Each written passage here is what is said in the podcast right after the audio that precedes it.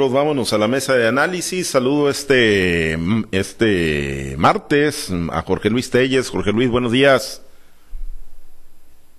Buenos días, Altagracia. Buenos días, Francisco Chiquete. Buenos días para todos. Gracias, gracias a Jorge Luis Telles. Saludo a Altagracia González. Buenos días. Buenos días, Pablo César. Buenos días, Jorge Luis. Buenos días, Francisco. Buenos días a toda nuestra amable audiencia. Bien, gracias, Altagracia. Chiquete, te saludo con gusto. Buenos días. Buenos días, Pablo César. Muy buenos días, Altagracia, Jorge Luis y a todas las personas que nos acompañan. Gracias, muchas gracias, eh, Chiquete. Pues vamos al tema, le damos un repaso, Jorge Luis, rápido, pues ya, ya se conocen, ¿no? 18 reformas constitucionales las que está buscando el presidente Andrés Manuel López Obrador. Ayer, pues eh, dábamos un, un entre, ¿no? Sobre algunas eh, de ellas, eh, pero bueno, al final de cuentas, pues ya, ya se tiene un poco más de claridad, ¿no? Sobre, pues cuáles son eh, la que más eh, le interesa seguramente pues es la que tiene que ver con el poder judicial, la, las pensiones, los partidos políticos pues han fijado eh, postura en el caso del PRI, dice que no van a contar con ellos para destruir al país, el poder judicial pues igual en contra de que los ministros sean electos por el voto popular, pues en términos generales ya ya conociendo con más detalle Jorge Luis que te deja este paquete de reformas planteadas por el presidente.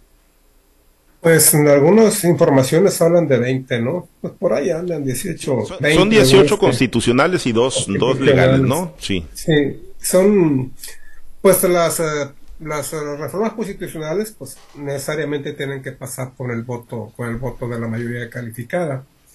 Lo que se le llama ley secundaria, pues ahí uh, únicamente con, con, con mayoría simple.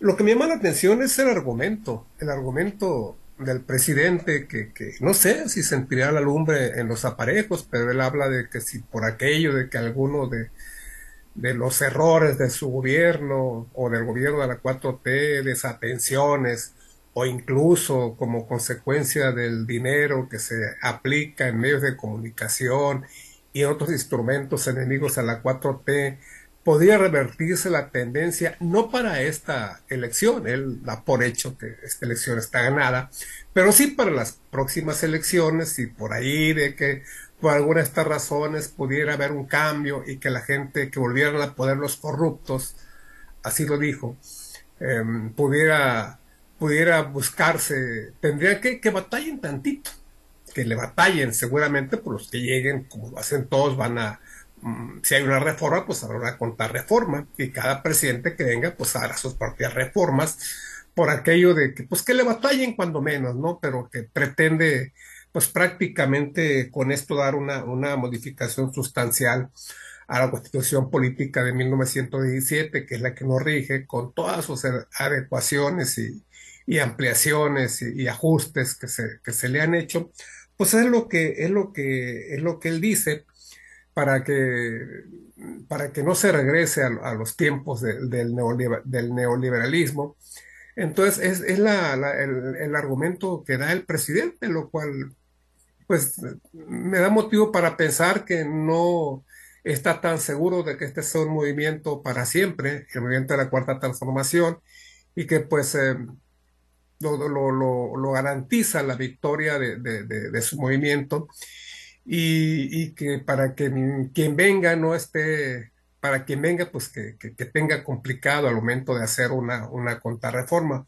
Pues las uh, reformas, pues, pues mira, aparentemente pues hay algunas que, que son buenas, pero habría que ir al fondo de las cosas, a ver, a ver, a ver, este, cuál es, cuál es el verdadero argumento, cómo se van a hacer las cosas, no que no quiero hacer esto, sino cómo es, cómo se le va a hacer y lo que me, llama la atención a mí, pues, es, es las pensiones, las pensiones donde, donde, le habla de la creación de un fondo de 65 mil millones de pesos, producto, pues, de, de, la venta de, de, los inmuebles, de, las, de las organizaciones eh, paraestatales que van a, que van a desaparecer, organismos descentralizados, el, y, y, el cobro que se hagan a deudos que se tengan con el SAT, con el Seguro Social, con el ISTE, pues no, no creo que, que, le alcance para juntar 65 mil millones de pesos como bolsa inicial que dice para financiar la jubilación de, de todas aquellas personas mayores de 60 años de edad y para garantizar el Fondo Universal a quienes cumplan 65 años. Eso es de lo socialmente lo más relevante, pues en lo político no, no hay muchos cambios. Habla de la eliminación de, los de los criminales para reducir la Cámara a 300 diputados y a 66 senadores. Aquí habría que echarles un clavado y ver cómo propone la configuración de las cámaras. Si mantiene su idea de que todos los, todos los diputados y senadores sean electos por el principio de la representación proporcional o de plano que sean únicamente electos por el sistema de mayoría todo lo que se conoce hasta son, son superficiales, nadie tiene la capacidad suficiente como para echarse las 20 una sola noche, porque esto terminó ayer ya, ya, ya muy tarde, entonces ni siquiera los analistas que se dedican a esto las 24 horas pueden decir que conocen a fondo a fondo cuál es el, cuál es eh, el espíritu, cuáles son los detalles de estas 20, 20 reformas. Son 18, son 18, dos a leyes secundarias y habría que esperarnos para, para ver cuál es la sustancia de esta serie de modificaciones que pretende el presidente López Obrador. Por lo pronto lo que queda, lo que queda muy claro es que si no hay, si no hay respaldo, como no lo habrá seguramente con la mayoría calificada, pues va a esperar un tiempo prudente para después de las elecciones a ver si obtiene la mayoría, la mayoría calificada, pues para que estén estos, la mayoría de estos entren el primero de septiembre, si tiene la mayoría calificada, ya con la nueva legislatura que le atore este asunto y que la saque adelante, como seguramente son las intenciones presidenciales. Pues sí, es, es, es bastante amplia, son muchísimos los, los temas, Altagracia, algunos pues de más alta prioridad que otros, pero sin lugar a dudas, pues digo, pues va a trascender, ¿no? El término de su sexenio, seguramente van a quedar muchos otros pendientes y, eh, bueno, pues va a quedar ahí la agenda, ¿no? Para quien gane la presidencia de México, que de acuerdo a las encuestas, pues sería, sería Claudia Sheinbaum.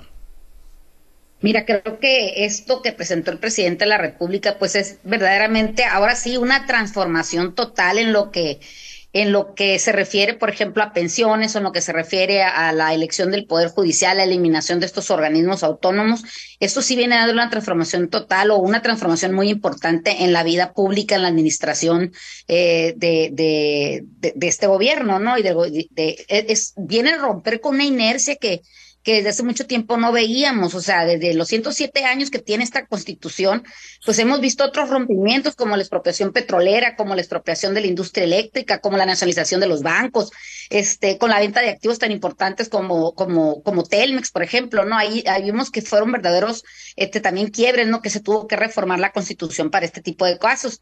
Lo que no me queda claro a mí es, es cómo, cómo hay esta, cómo hay este enfrentamiento, cómo hay este cuestionamiento en el tema, por ejemplo, de las en el tema de las pensiones se habla que México no tendrá dinero suficiente para pensionar a la gente con el 100% a partir de los 65 años y que la oposición encontrará, pues, eh, pues eh, eh, el, el, presidente encontrará su máxima posición, pues, precisamente en esta, en este grupo opositor que tiene en las cámaras, ¿no? Y cómo es que el PRI pretende que avance su iniciativa, por ejemplo, en las 40 horas, o por ejemplo también en el tema de, de pensionar o jubilar a la gente a partir de los 60 años, ¿no? O sea, creo que hay, hay, hay situaciones ahí que se contraponen una cosa con la otra.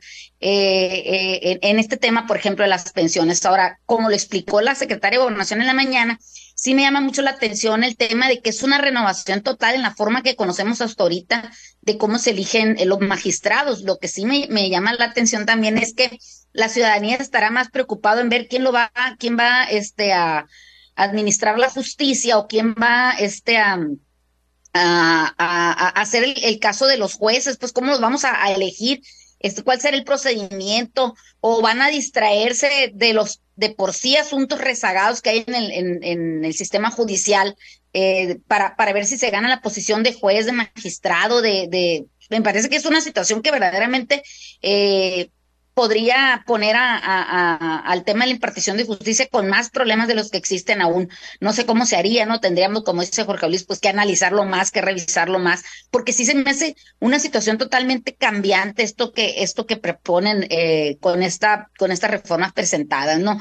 Ahora, el tema de, que eh, se van a eliminar todos estos organismos. Yo, por ejemplo, tengo el, caso de la CRE, la Comisión Reguladora de Energía porque tengo oportunidad de, ver eh, algunas empresas que tienen que ver con esta, con esta comisión solamente se les manda información, pero ellos a su vez no, no te mandan ninguna información si estás bien, si estás mal, o, o, para qué sirve, ¿no? Eh, solamente es una, es una serie de, de, documentación, de normatividad que te, que te envían, que tú tienes que cumplir, pero nunca hay reciprocidad a cambio, ¿no? Además de que se duplica con la información que le tienes que brindar, por ejemplo, a Pemex o que le tienes que brindar, por ejemplo, a la Secretaría de Hacienda, ¿no? Que son los, los, este, los que están más, más interrelacionados con, con las empresas que tienen eh, esta como obligación tener que estar manteniéndole informada la CRE, ¿no? Me parece que son situaciones que, que sí son dignas de revisarse. No, no, no hablo así eh, en sí de todos los organismos que se mencionan ahí, pero sí que se le dé una buena sacudida porque sí es una es una este, burocracia excesiva la que se está pagando por parte de, del gobierno mexicano. No creo que ahí sí se debe revisar bastante bien.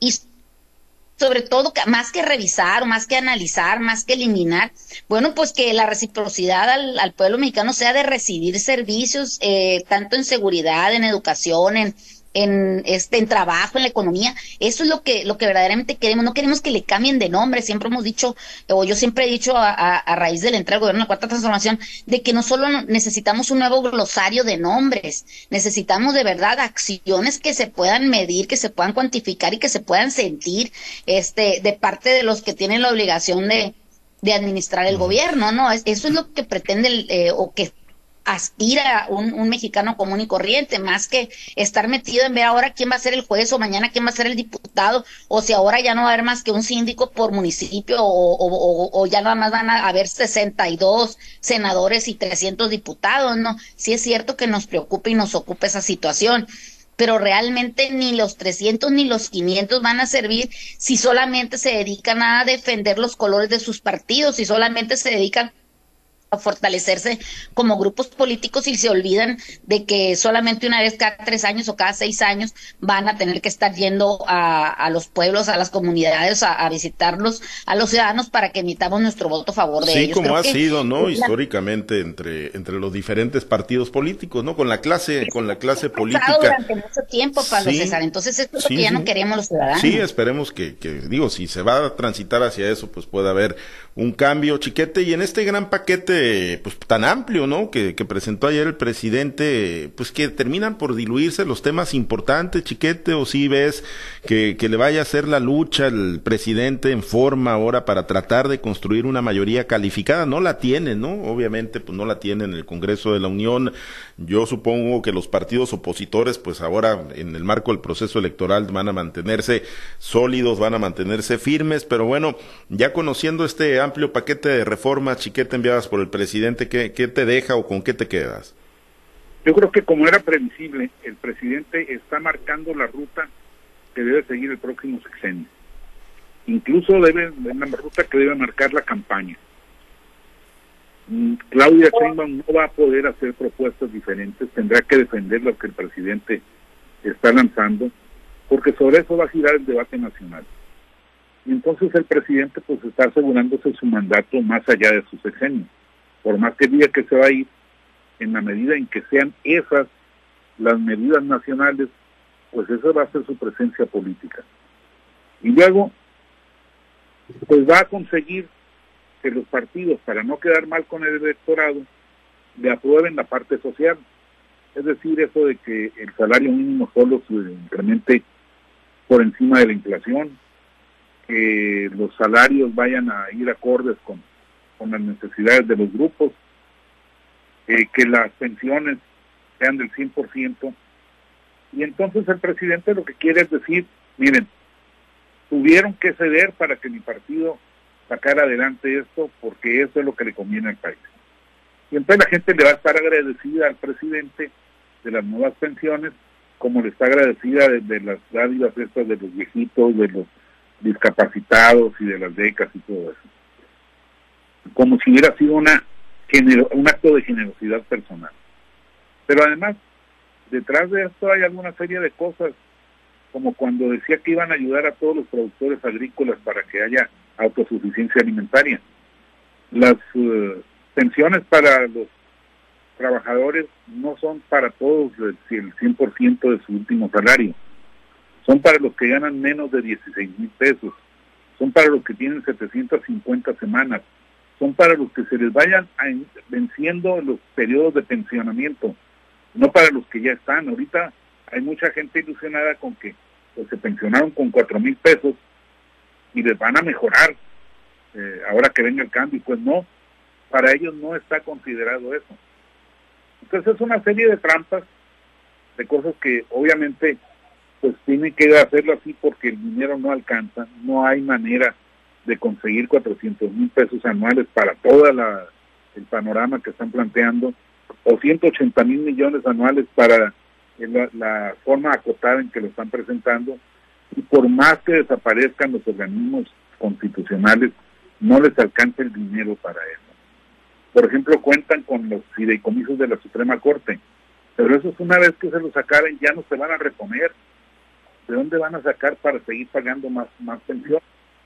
Entonces, pues es una batalla política muy interesante la que está presentando el presidente, con muchas ventajas de su parte, y los partidos de oposición van a tener que hacer verdadera filigrana para poder avanzar en lo que se deba avanzar y detenerse donde deban. Yo todavía no me explico cómo puede ser posible que piensen que el juez más simpático sea el que prevalece y no el más capaz, no el que tuvo una, un examen, una carrera judicial, una presencia en, en los medios jurídicos.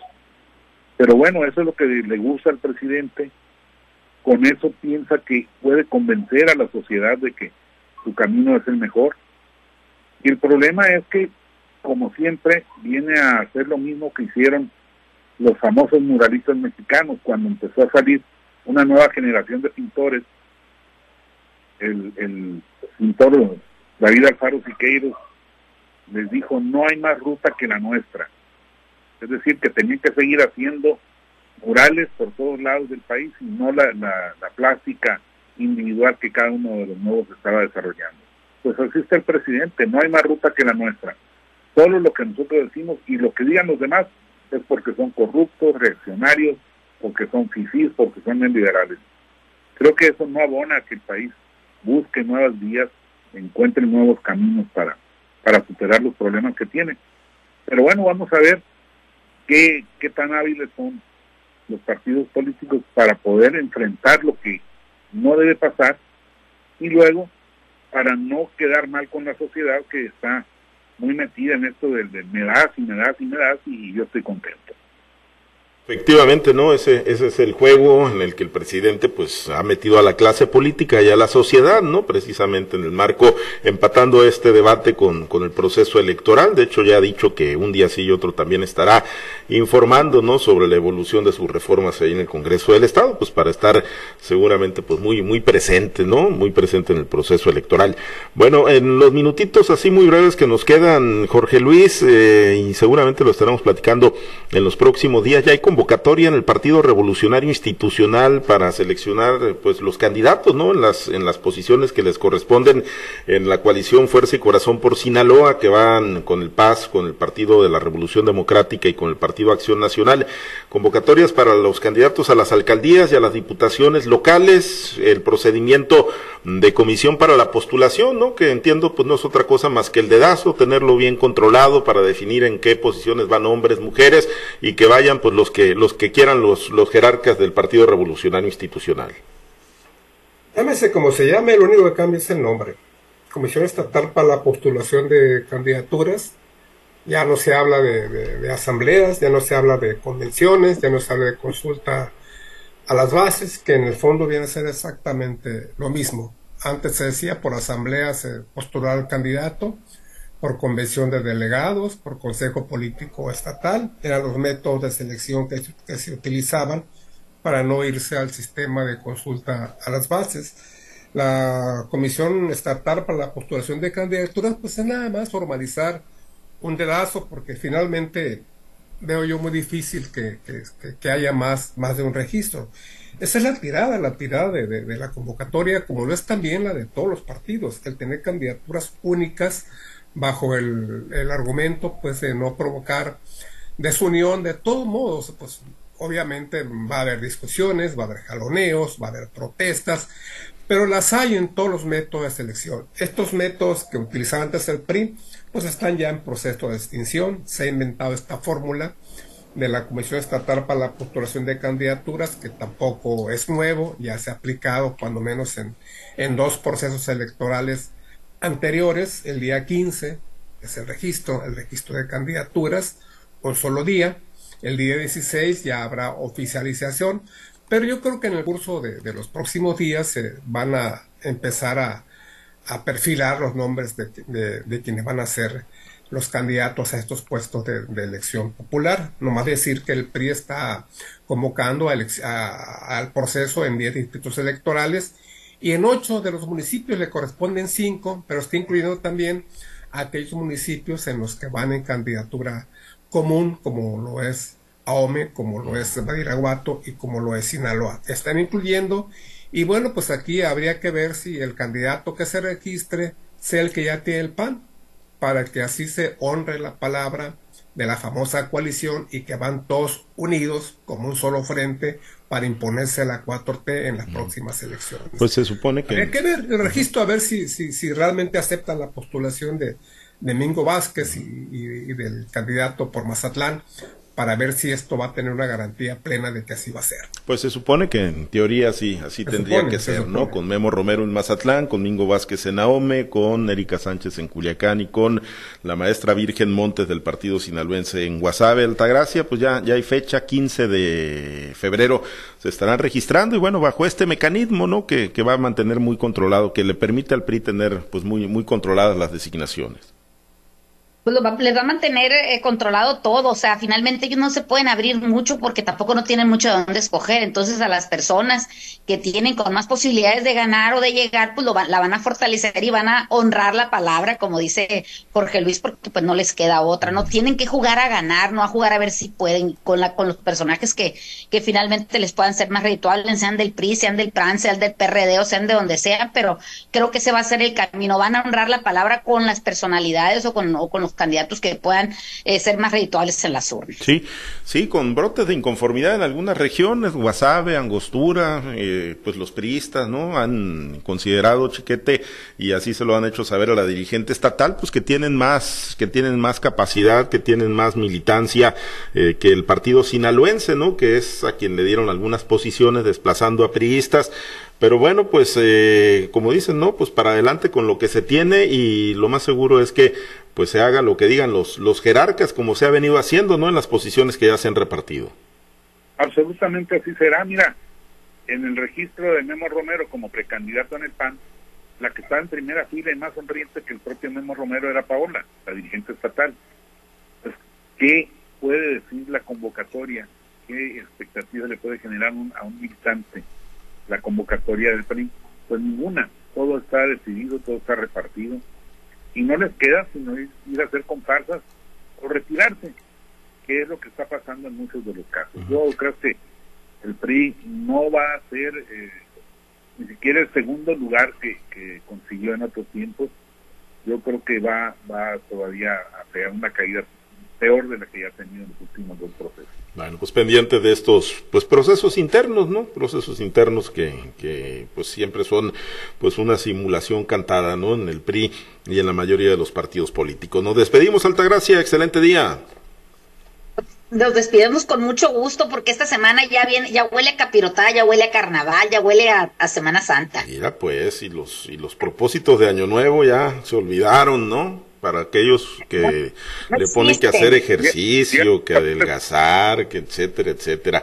Bueno, pues, fíjate, ¿por qué luego viene ronca? Sí, sí, sí, sí, pues la pura la pachanga, pues la fiesta, la parranda. Bueno, pues nos vamos, Jorge Luis, mm, eh, pues qué mal le fue a México, le está yendo, aunque ya le va ganando a Nicaragua ahorita, 2 a 0. Así va ganando ayer también. Ayer y también el primero iba ganando y los demás iba ganando. Pues sí, bueno, pues ahí vienen, ahí vienen ya casi de vuelta los naranjeros de Hermosillo. ya no les queda otro, ya para que se quedan. ya para qué. Bueno, gracias, chiquete, excelente día.